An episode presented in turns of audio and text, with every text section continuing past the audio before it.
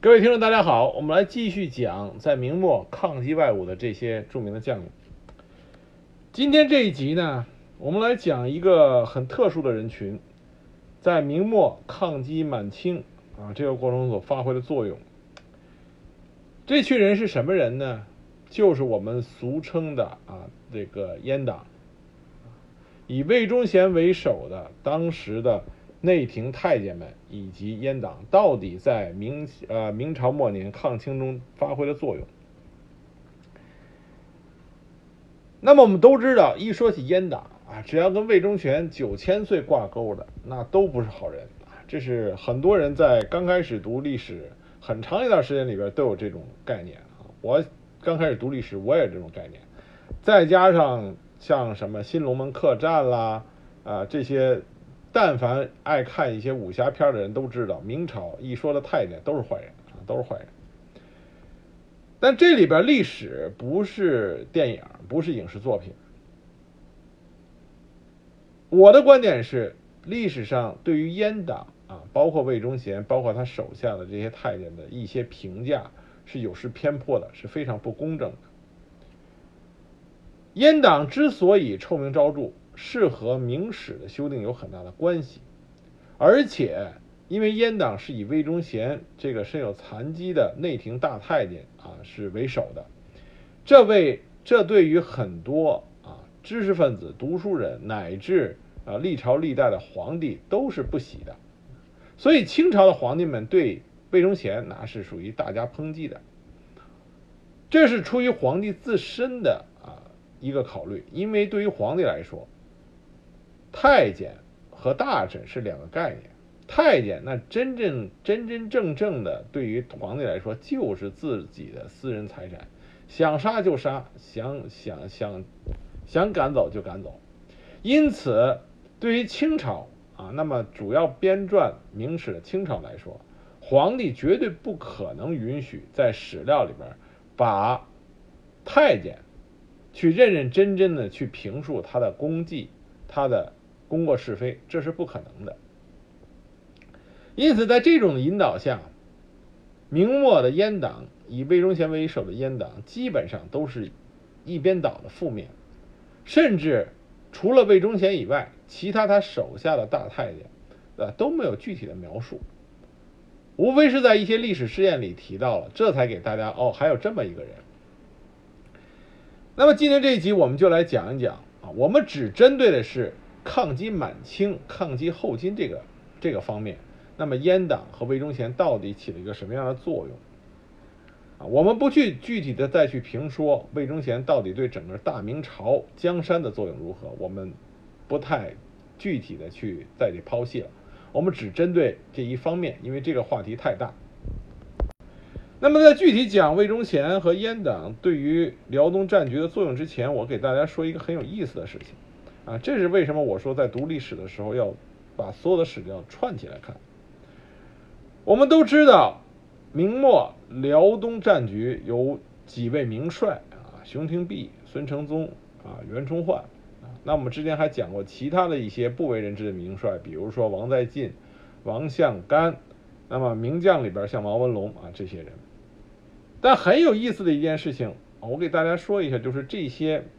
这些名帅啊、名将，他们在明末抗清历史上，他们所担任重要职务的时间，熊廷弼，他主要二次就是京府不和，他勇担重任去啊治这个督战蓟辽，是在天启元年啊，天启元年到天启二年啊，天启二年就发生了广宁大败，他跟王化贞两个人京府不和，那么就下狱了。到天启五年，熊廷弼被杀。那么，熊廷弼是天启元年去督督师辽东的，孙承宗是从天启二年到天启六年啊。孙承宗是天启二年到天启六年，袁可立登莱巡抚，名帅袁可立是天启二年到天启四年，而袁崇焕不用说了，袁崇焕的宁远大捷是天启六年，那么后来的宁锦大捷是天启七年。我们都知道魏忠贤如日中天，深受皇上信任和这个宠幸是什么时候呢？就是在天启年间，啊，天启当时明朝的皇帝朱有教，著名的木匠啊，而且是木匠活极好的一位木匠。那么朱有教天启皇帝非常宠幸魏忠贤，也就是在他啊在在位的时候，魏忠贤从刚开始和东林党争斗，到最后把东林党彻底在朝堂之上击溃，这都是在天启年间发生的事情。也就是说，魏忠贤如日中天的时候是在天启年间啊。那么，崇祯皇帝一上一上位就把魏忠贤杀了。但我们可以看到，我们之前讲的这些辽东名帅名将，他们所存在的时间，恰恰和魏忠贤在朝堂之上权柄日益啊加重，并且最终如日中天，时间是吻合的。那么这里就产生一个疑问了。为什么独独在魏忠贤受到重用和青睐的这段时间，恰恰是辽东战局稳定，这些名帅名将能够得到有效的支援，得以展开他们的战略部署呢？魏忠贤到底起的是个正面作用还是负面作用呢？那么最大的反差就是，当魏忠贤被崇祯皇帝杀了以后，那么紧接着后来就发生了。袁崇焕杀毛文龙，皇太极入关，那么袁崇焕再被这个被冤杀等等，这样这些事情发生。所以说这是历史的巧合，还是说魏忠贤和阉党在辽东战局里边起到了不小的正面作用？我们今天这一集就试图给大家讲一讲。首先我要强调的是，我们的论断是基于一个客观事实的分析。并没有很强的史料支撑。为什么这么讲？因为在明史也好啊，野史里也好，对于魏忠贤以及他派到辽东去的这些随军太监，记录的太少了，记录的太少了。这些人都没有自己的传，只有在史料讲别人的时候啊，点到而止的提到了这些人，所以也是一个很可悲的事情。像当时魏忠贤派到辽东去的大太监刘云坤、陶文、季用，我们很多人甚至连这名字都没有听说过。那知道的也只知道他们的名字，啊，因为这些人根本没有详细的传记，他们做了什么，只能从别的史料里边啊提到他们的时候，零星半点，慢慢可以推断出他们的作用。但有一点是可以肯定的啊，这是有史料支撑的是什么呢？这些随军的大太监。在当时和满清后金人战斗的时候，他们都是随着领兵的大将和统帅站在了战线的最前面，站在了第一线，冒着炮火与其他人一起守城杀敌，啊，这是不容置疑的。因此，就冲这一点，这些人应该得到后代人的铭记和尊重，因为他们同样。是在当时大明朝的边陲，为了抵抗外寇啊，浴血杀敌。那么，首先来谈谈魏忠贤到底对辽东啊，辽东整个的大明辽东战局有没有帮助呢？我认为是有的。其实，如果你看魏忠贤这个人的历史啊，魏忠贤他出身卑贱，费了很大的力气，才最后爬到了权力的巅峰。和东林党人比较来说，魏忠贤更加知道如何去珍惜他得之不易的啊这个得来不易的这个事业，而且因为他发于卑贱之中，魏忠贤很明白什么事情重要，什么中什么东西是根本，因此在魏忠贤啊主掌朝政，并且是权力滔天的时候。他对辽东战局基本上是持的是一种，啊比较公正，并且是大力支援的这么一个态度。有人说魏忠贤在位的时候，到他后来啊清除掉东林党以后，辽东粮饷的供给是越来越少的。其实这并不是啊真正的事实，因为辽东我们要知道明朝的军制，明朝军制对于这些边将来说。最能打的部队，并不是啊，最能打的部队并不是那种体制下的兵，更多的是这些部队的这些将领的家丁。我们之前提到很多次，明朝的将领有这种家丁制度。所谓的家丁，不像我们现在想的，家丁就是自己家看家护院的，不是。明朝将领的家丁，相当于他自己养的私兵，并且是精锐部队。因此，这些将领需要大量的钱财，去重赏之下必有勇夫，去激励他的家丁对他忠心，并且能够敢于上阵杀敌。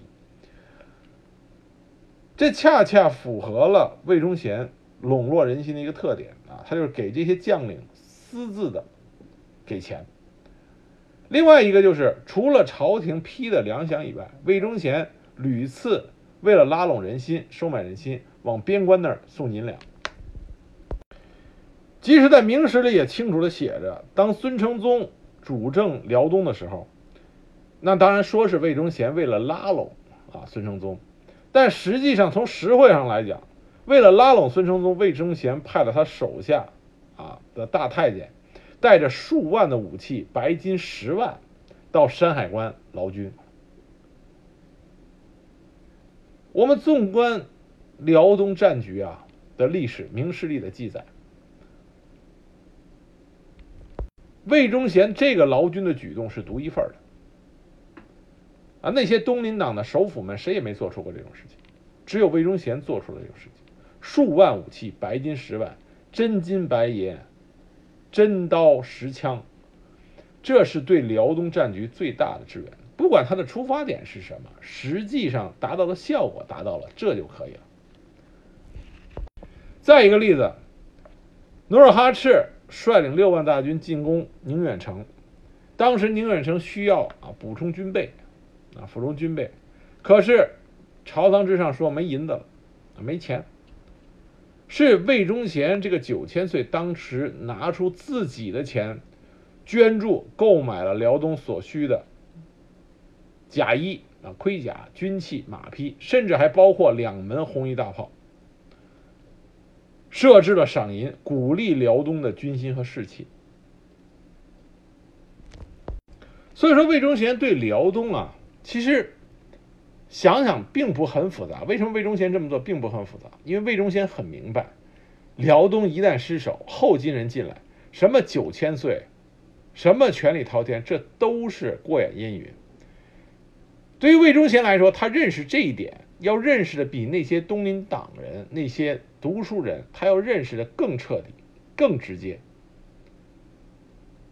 对魏忠贤这种人来说，没有什么。比这种实打实的、一眼就可以看透的威胁来的啊更加的可怕。所以魏忠贤对于辽东战局始终抱着一种非常支持的态度。另外，就从用人上来看，我们之前提到了，那这些名帅熊廷弼、孙承宗、袁可立、袁崇焕，这都是在魏忠贤可以有能力左右朝纲的时候啊纷纷的上任。我们知道。孙承宗、熊廷弼、袁可立，这跟魏忠贤都不是一路人，也不对。包括袁崇焕也并不是跟魏忠贤啊是一路人。但是，就是因为他们不是一路人，却能够在辽东掌握着军权，掌握着明朝最精锐的这个部队。魏忠贤在史书里，我们从来没有看到，在这些人上任的时候，魏忠贤撤过走。阉党撤走，说啊，他不能去，没有过。所以从这点上来说，魏忠贤和阉党对辽东战局在用人方面也是大力支持。那么有人说，那阉党熊廷弼被杀和阉党有很大的关系啊，这个孙承宗、袁可立的离职跟阉党有很大关系。那我们这里来具体来讲一讲。第一个，熊廷弼被杀。熊廷弼被杀，我们之前讲熊廷弼的时候，给大家分析过熊廷弼这个问题。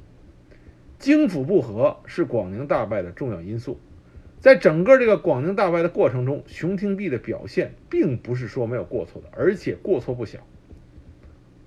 因为无论王化贞怎么是手握重兵，但是最高的行政军事长官是你熊廷弼。熊廷弼并没有起到一个统帅应该做到的统帅啊这个功能，广宁大败具体的战役实施和战术安排，你可以把罪责归于王化贞，但是整个战局上来讲，熊廷弼是推脱不了他统帅的责任的。因此，王化贞下狱，熊廷弼下狱追责，这是很正常的。这点上来说，你说是阉党攻击熊廷弼，我觉得是有失偏颇的。至于说下狱追责，熊廷弼罪是不是致死，这是另外的讨论。再一个，熊廷弼被杀，杀熊廷弼那个时候，魏忠贤还没有做到一手遮天，东林党还没有被清除出朝廷，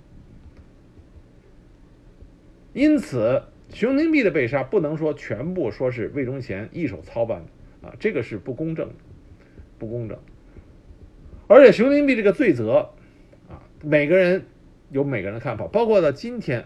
大家的看法还不一样，更何况在当时那个情形下啊，当时情形下，所以说熊廷弼把熊廷弼之死全面归归呃归罪于阉党，并且说阉党是出于自己一一自己的私心，这个我觉得是有失偏颇的。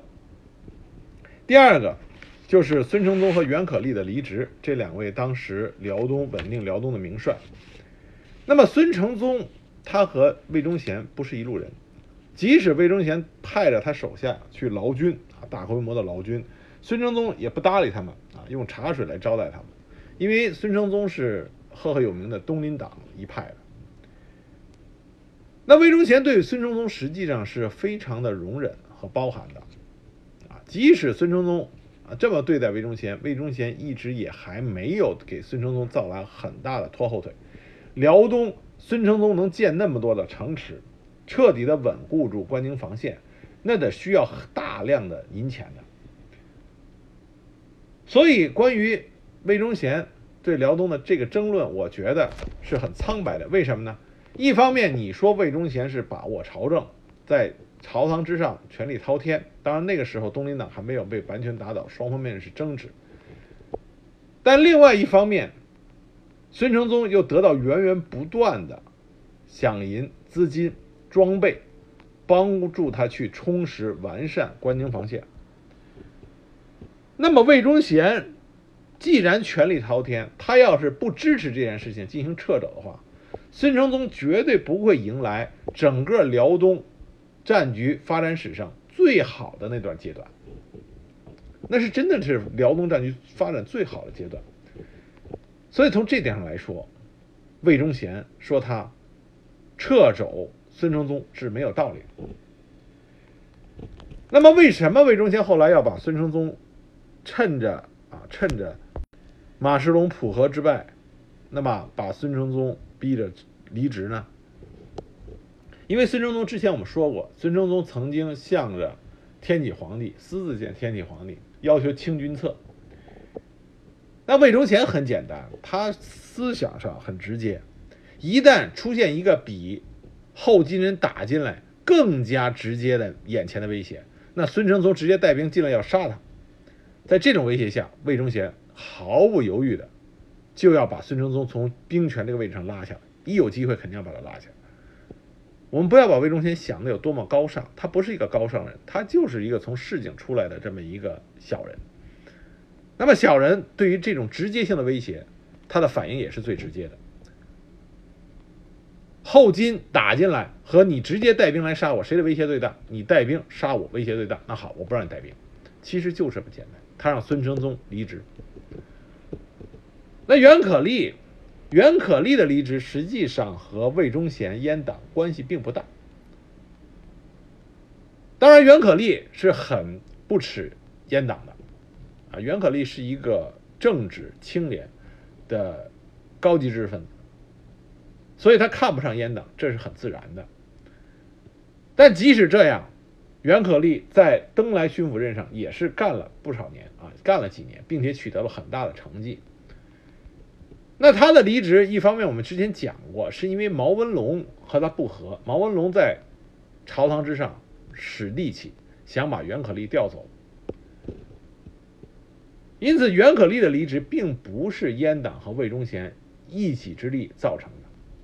这和毛文龙以及朝堂之上其他的一些言官的弹劾，啊，言官还弹劾袁可立包容啊毛文龙，那明朝这里再说一句，明朝这些言官呀，啊，真的是非常的成事不足，败事有余。所以袁可立的离职和阉党魏忠贤关系并没有那么密切，并且你要说阉党想打击袁可立，那么在袁可立离职之后，离开辽东以后，他到南京去，后来又当了刑部尚书、兵部尚书，啊，所以袁可立是三尚书嘛。那你说阉党如果要是说一定要打压袁可立，那怎么会让他后来又到南京那边啊任高官？你虽然说南京那边的明朝机构是虚职，但是不管怎么样，你名气、官职、薪俸都在这里。阉党想打击袁可立，绝对不会让他翻身再启用的。可是魏忠贤阉党没有这么做，啊，袁可立实际上在他离开辽东以后，一直是德高望重。在南京那边也是啊，身居高职。所以说，阉党魏忠贤并没有刻意的去打击辽东的这些有真材实料的啊这些军事领袖，并且魏忠贤在他左能左右朝纲的时候，他对于辽东的啊一些判罚赏罚也是非常公正的。那么袁崇焕第一次从辽东被免职回乡。因为的原因，他自己辞职了啊，接受辞职，然后回乡。原因就是在宁锦大捷里，他没有去去救援被困住的锦州啊，赵帅教是满贵啊，是满贵违抗了他命令，主动出击去援救的锦州。因此，在宁锦大捷之后，袁崇焕没有去救援锦州。造成他没有满桂和赵睡觉得到的赏赐多。那后来袁崇焕就上书要求辞职还乡，就准了。这件事情，魏忠贤 他是论功行赏，决定不赏袁崇焕的不是别人，是天启皇帝，是明熹宗。明熹宗对他不援救锦州，意见是挺大的。再有就是在宁锦大捷之前啊，丁卯之乱，袁崇焕没有有力的援助登莱防线这一侧后金人对朝鲜的大规模进攻和对毛文龙的进攻，这也是朝堂之上都看得很清楚的。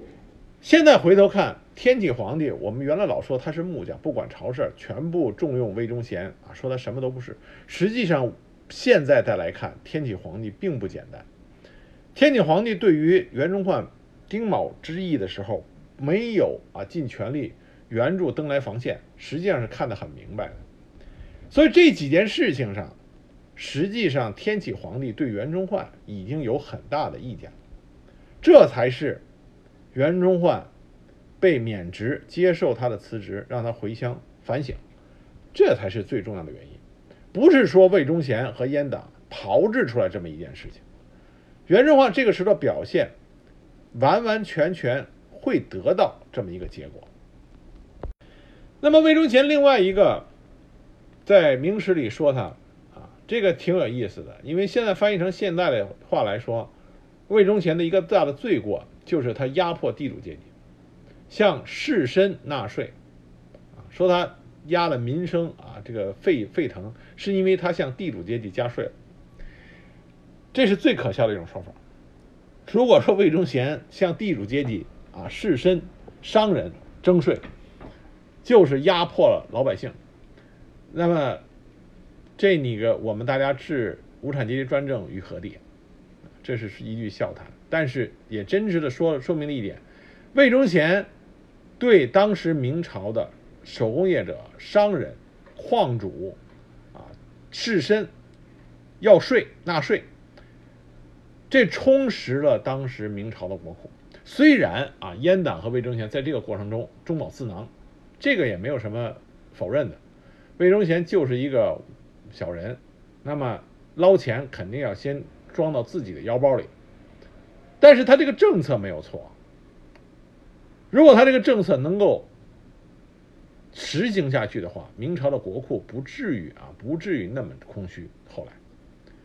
但是后来崇祯杀了魏忠贤以后，这个政策就停止了，这造成明朝的国库进一步的空虚。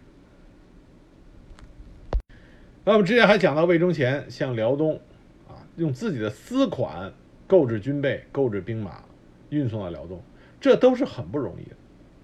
因此，魏忠贤对辽东的贡献，辽东战局的贡献，实际上是以正面居多，最少没有掣肘。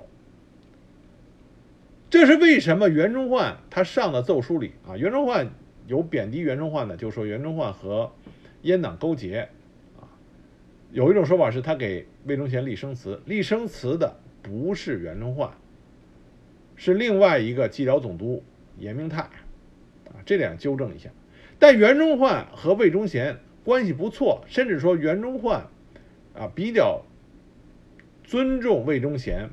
尊重应该谈不上，就是比较认可魏忠贤在朝廷中的地位。这一点上，为什么？就是因为魏忠贤他对辽东战局起了正面作用。袁崇焕那个时候不会去讨论说谁是朝堂之上斗争的正义方，不会去讨论谁为明朝的江山社稷在那做贡献或者是掣肘。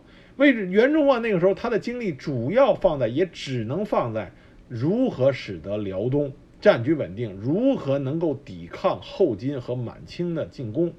这是袁崇焕他脑子里唯一能用到的地方，就是这儿。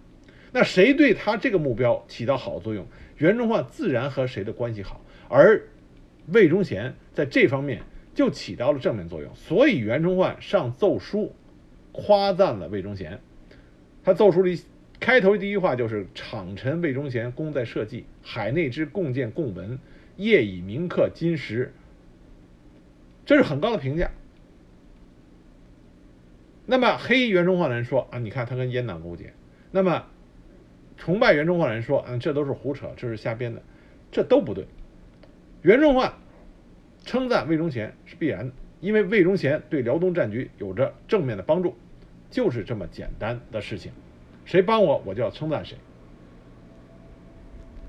这既不是袁崇焕的错处，另外一个角度也证明魏忠贤也不是一无是处。所以说，历史是一个客观公正的事情，我不能说因为个人喜好而往一个方就把一个人往彻底坏了这个方向说，这不是这不是一个正确的看待史文的这个呃看待史料的一个态度。那么我们在讲宁锦大捷啊，袁崇焕一般说起袁崇焕的功绩，说他有两个大捷，一个是宁远大捷，一个是宁锦大捷。那么宁锦大捷，我们上一集在讲袁崇焕的时候提到了。那宁锦大捷是以皇太极发兵，那么打完丁卯之乱，呃丁卯之役之后，平定了朝鲜，皇太极兵锋就向着关宁防线冲过来了。那么首先是困围困住了锦州，那么赵帅教在锦州死守，那么。后来又攻宁远，宁远袁崇焕死守，紧接着宁远打不下来，那么满贵出兵去援救援救这个锦州，锦州后来也打不下来，皇太极受到比较大的损失撤走了，这叫宁锦大捷。但是如果读宁锦大捷，你读细了的话，你会发现一个很有意思的事情，就是朝廷当时朝廷中枢针对皇太极的攻势。进行了一系列的啊一系列的军事安排，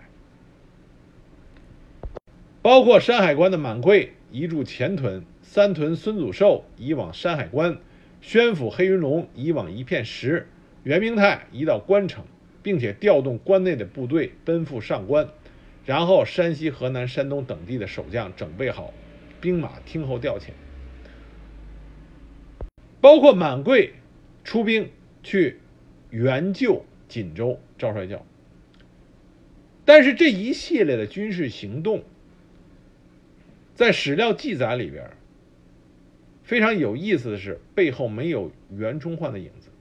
因为以着明史里对袁崇焕的推崇，以及后来很多对袁崇焕的这种推崇来说，如果这一系列的军事运行动是袁崇焕策划的，那么一定会大书特书，因为这一系列的举动决定了整个宁锦大捷是非常重要的作用。但是在史书里没有把这些军事行动归功于袁崇焕，为什么？因为这些军事行动的提议者和指挥者并不是袁崇焕，尤其是满桂出击锦州。援助赵帅教，这就肯定不是袁崇焕的命令。为什么？第一个，袁崇焕与满贵不和，从当时的军事隶属关系来说，满贵并不隶属于袁崇焕，袁崇焕没有能力去命令满贵，更何况两人不和。第二个，满贵和赵帅教也不和。所以读到这儿，很多人都会惊讶。如果知道满贵和赵帅教的关系，都会惊讶的发现，哎，满贵怎么会冒死去援助赵帅教？所以满贵能够出兵去援助锦州，背后肯定是有上级的命令。谁下的这个命令？这样就把当时在辽东另外一个被忽略了的啊，并且着墨很少的人物提出来了。根据有限的史料，我们知道这个人是谁呢？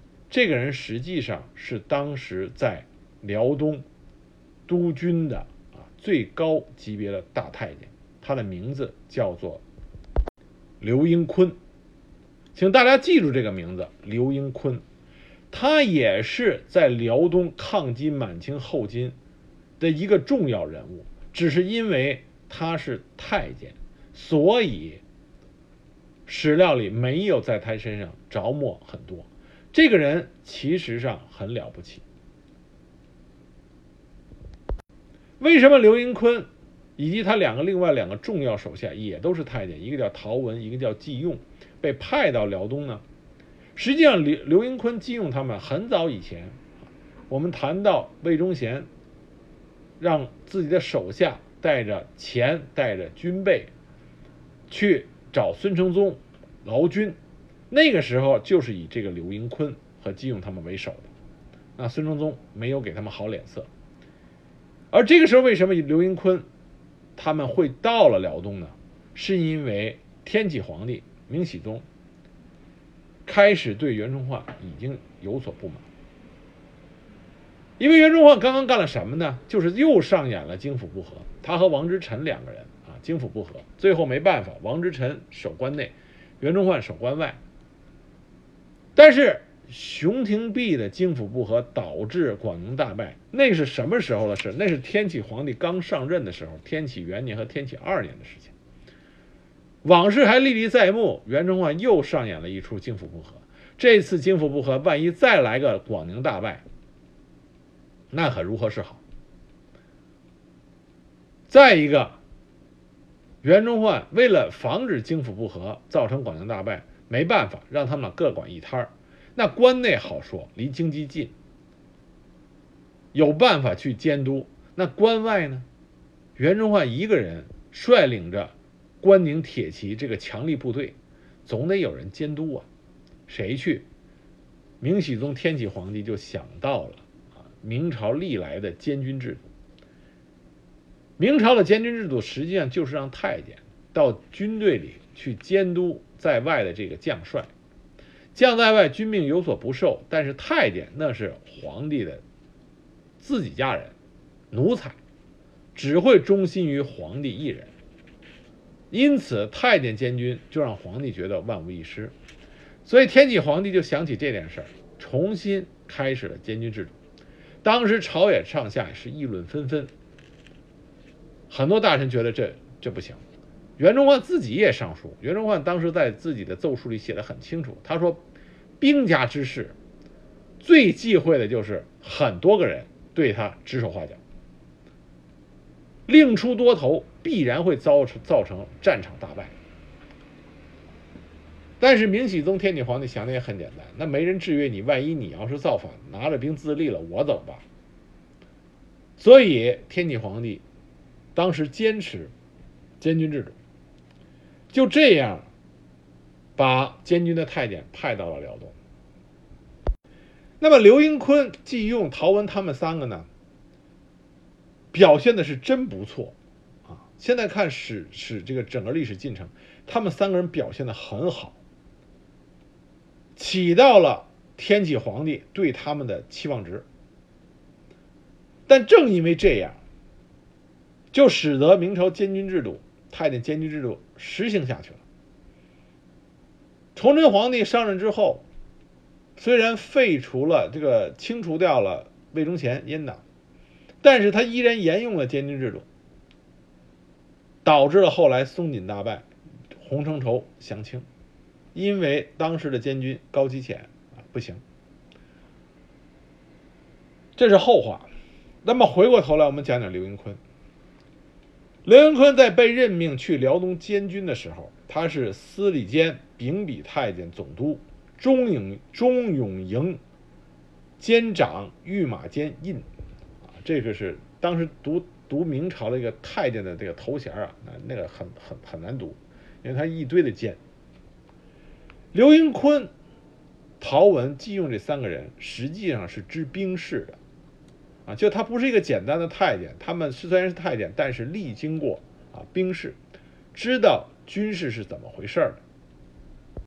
这个刘云坤啊，他去辽东上任以后，他自己沿着长长城一线向山海关行进，他自带干粮，不让地方官员招待，沿途视察要塞，向明熹宗直接汇报情况，提出了对从京畿到山海关一线。像桃林口、喜峰口等地的防御工事，他都提出了整修意见。他认为在这里应该这些防事工事应该进行啊整修，防止将来明清啊，这防止将来后金人从这里绕道偷袭，并且刘云坤他很重视啊蒙古的立场。当他知道后金与蒙古部落结亲的时候。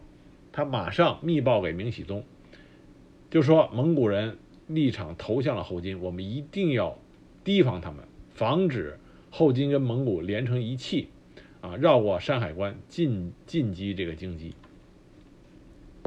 天启六年九月，刘云坤在处理完山海关防务以后，就率着季用到达了宁远。他和袁崇焕、赵帅教四人巡视辽东。走了数百里，啊，走了数百里，并且一起在锦州东北面啊一座山上祭神，发誓要恢复大明故土。刘云坤他和袁崇焕之间的配合啊是很默契的，袁崇焕自己也对由刘云坤评价的非常好。从这点来说，刘云坤实际上是一个相当不错的人才。他有他自己的军事眼光和战略眼光，但同时和袁崇焕，我们之前提到过，袁崇焕很不很不善于和自己的同级和上级打交道。刘云坤派来是监督他的，之前袁崇焕还上书表示自己不愿意让人来监督他，可是来了以后，刘云坤和袁崇焕之间没有出现任何的矛盾，刘云坤也没有给袁崇焕有任何的掣肘。啊，从这点上来看，刘云坤是一个人才，相当不错的人才。那当时刘云坤就留在了袁崇焕身边，而季用就去了，到了锦州和赵帅教搭伙。那么宁锦大战刚开始之前，刘云坤啊给当时的天启皇帝上奏书，其中有一个重要一条，他给满贵升官。我们之后讲满贵的时候，我们会提到满贵。对于自己啊被袁崇焕从辽关外赶到山海关这件事，实际上意见很大。那么刘云坤给满贵升官，这是一步非常不错的棋。为什么呢？他这样就把满贵心里的不满情绪打消掉，让满贵这员猛将可以在马上要开始的宁锦大战中奋力杀敌，奋力杀敌。所以说，刘云坤这一招是很不错的、很妙的一招。而满贵在后来的宁锦大战中也是啊，发挥出了他应有的作用。那么天启七年五月，刘云坤主持核查辽东的官仓，核查出了一万四千七百一十二担被侵吞偷盗的军粮，并且抓获了贪官魏万国、陈玉婷，获得了明熹宗的嘉奖。那么后金部队就包围了锦州城，赵帅教和。当时他的监军季用两个人就在锦州城死守，奋力杀敌。我们这里说一下，锦州被围，并且最终没有被后金人攻下，最终在满贵的援军帮助下击退了。当然，皇太极那时候也要撤军了啊，两边都打不下来，那就没必要再打了。。所以守锦州是宁锦大捷里最关键的一点。从这点上来说，赵帅教和季用两个人功不可没。当时这两个人都是身披甲胄，亲冒矢石，啊，冒着箭雨，力督官兵拼死抵抗。赵帅教不用说，那在辽东一直打的是一员名将。但是监军太监季用能够如此作为，也是让人啊非常的感慨和钦佩的。当时后金军打不下锦州，还给写劝降信，这些劝降信都被太监季用拒绝，使得他们无功而返。宁锦大捷，刘英坤也好，季用也好，他们和辽东将领一起奋力杀敌。袁崇焕自己的奏折里也是说：“人人敢死，大小数十战，解围而去，成数十年未有之武功也。”袁崇焕自己的评价也很高。那么在这个战役中，刘云坤、季用这些太监也是起到了非常重要的作用。那么在锦州被围的时候，刘云坤就向明熹宗提出了自己最新的军事部署建议。这个军事部署建议是什么呢？把最前线的左辅尤世禄官加一级，亲自写诏书以鼓励。这样的话，就加强将士啊，尤其是将领誓死效力的这个决心。然后命令满贵出关移驻前屯，后边孙祖寿移驻山海关，黑云龙移驻一片石，啊，就是我们之前讲到的这些军事移动。整个明朝的兵锋就从山海关前出，这样使得关内四万兵，关外八万，前后呼应。命令锦州死守，不能退到宁远。满桂兵力向前啊，这个出兵向前援助锦州。那么明熹宗天启皇帝。准了，批准了，啊，刘云坤的这个战略部署，这才是我们在史料里读到的啊，宁锦大捷明军的一系列的军事运动。而明军这种严阵以待的部署，也迫使对于宁远和锦州屡攻不下的皇太极，被迫带着部队后撤，打不下来，然后明军的主力部队又在往前移动。那么皇太极心心里边也觉得这场仗打下去啊捞不到好处，这才撤。就在宁锦大战的时候，蒙古的部落突然出现在喜峰口外啊进行掳掠，而刘云坤放在这里镇守的随军太监陶文率军奋勇出击，击退了蒙古部落的部落的这种寇边，稳定了关门西线。从侧面帮助了宁锦战局的稳定性，因为刘云坤的杰出表现，在战后啊，刘云坤是受到了很大的封赏的，他的封赏要高于袁崇焕，高于袁崇焕。